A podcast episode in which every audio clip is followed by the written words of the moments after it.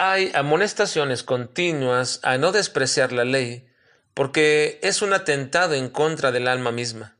Y en esto hay mucha razón de lo que dicen los fariseos.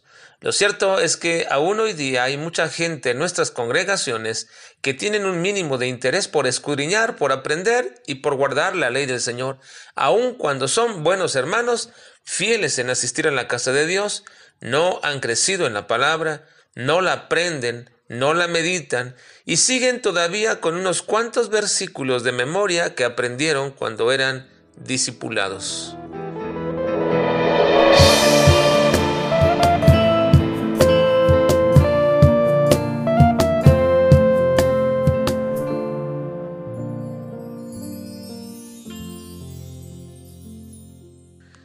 Estamos en la parte 56 de nuestro estudio del Evangelio de Juan, en el capítulo 7, bajo el tema general, el rechazo de Jesús. Ahora veremos los versículos 45 al 49, bajo el subtítulo, Lo vil y menospreciable escogió Dios para revelarles a Cristo.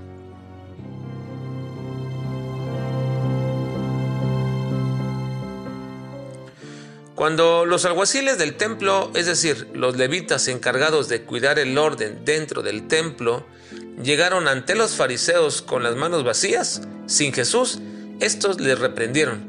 La respuesta que los alguaciles les dieron fue que ellos no pudieron hacer nada, porque jamás hombre alguno había hablado como él. Esto encolerizó a los fariseos y los acusaron de haber sido engañados y embaucados también, y añaden, ustedes, han sido embaucados también. Es decir, ellos decían que el pueblo común o bajo era fácil de engañar, pero ustedes son levitas. Además, añaden, ¿acaso ha creído alguno de los gobernantes o de los fariseos? Como poniéndose en un nivel más arriba que el del pueblo mismo, pero su menosprecio por el pueblo común, bueno, en realidad por aquellos que creían y que eran tenidos del pueblo común, ellos dicen, esa gente es maldita porque no conoce la ley. Porque la suposición de que ellos creían era porque eran fácilmente embaucados debido a su ignorancia de la ley. En todo caso, de las escrituras del Antiguo Testamento. En cierta forma, estos fariseos tenían razón en una cosa.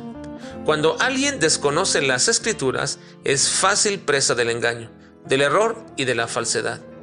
Dice Proverbios 29 y 18, sin profecía el pueblo se desenfrena, mas el que guarda la ley es bienaventurado. Hay amonestaciones continuas a no despreciar la ley, porque es un atentado en contra del alma misma, y en eso hay mucha razón de lo que dicen los fariseos.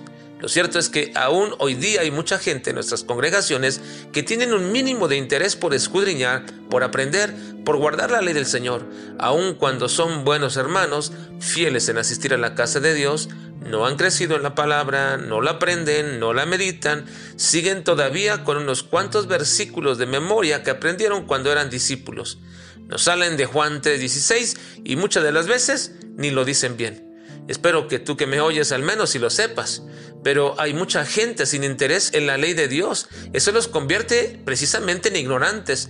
No importa su estrato, ni su condición económica o profesional, ni su nivel de estudios o su intelectualidad.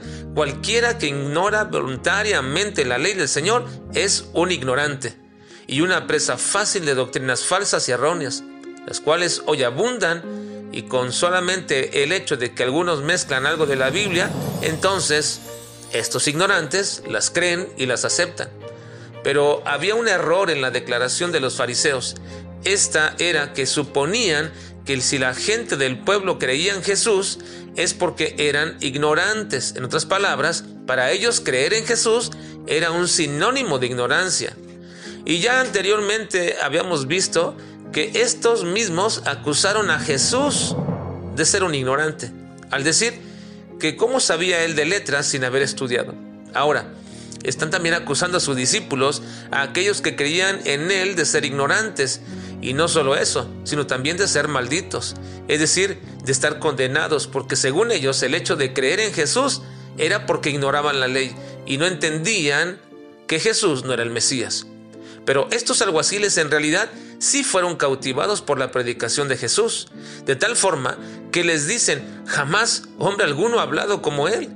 Y es aquí donde encontramos una gran verdad dentro de los designios de Dios.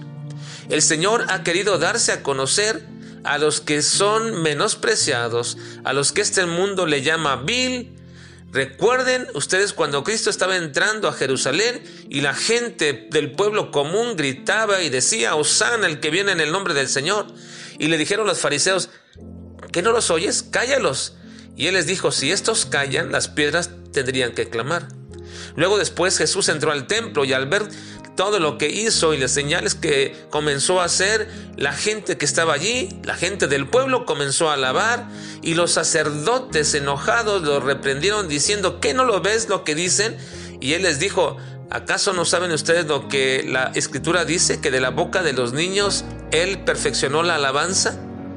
Ahora también a este respecto dijo el apóstol Pablo en 1 Corintios 1, 26 al 29, pues mirad hermanos vuestra vocación, que no sois muchos sabios según la carne, ni muchos poderosos, ni muchos nobles, sino que lo necio del mundo escogió Dios para avergonzar a los sabios, y lo débil del mundo escogió Dios para avergonzar a lo fuerte, y lo vil del mundo y lo menospreciado escogió Dios, y lo que no es para hacer lo que es, a fin de que nadie se jacte en su presencia.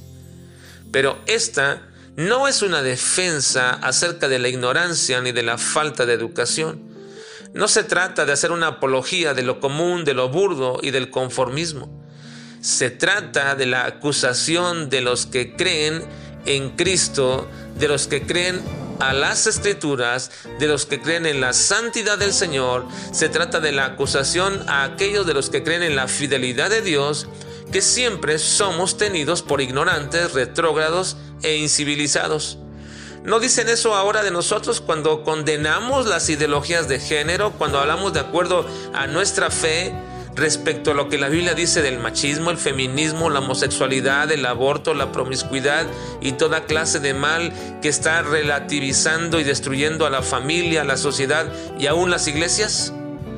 Entonces somos viles, ignorantes y menospreciados, pero por ser seguidores y discípulos de Jesús. Si es así, que honra hacerlo por nuestro amado Maestro, por nuestro preciado Señor y Salvador, a quien siempre debemos dar gloria, no importando cuán viles y menospreciables seamos para este mundo. Amén.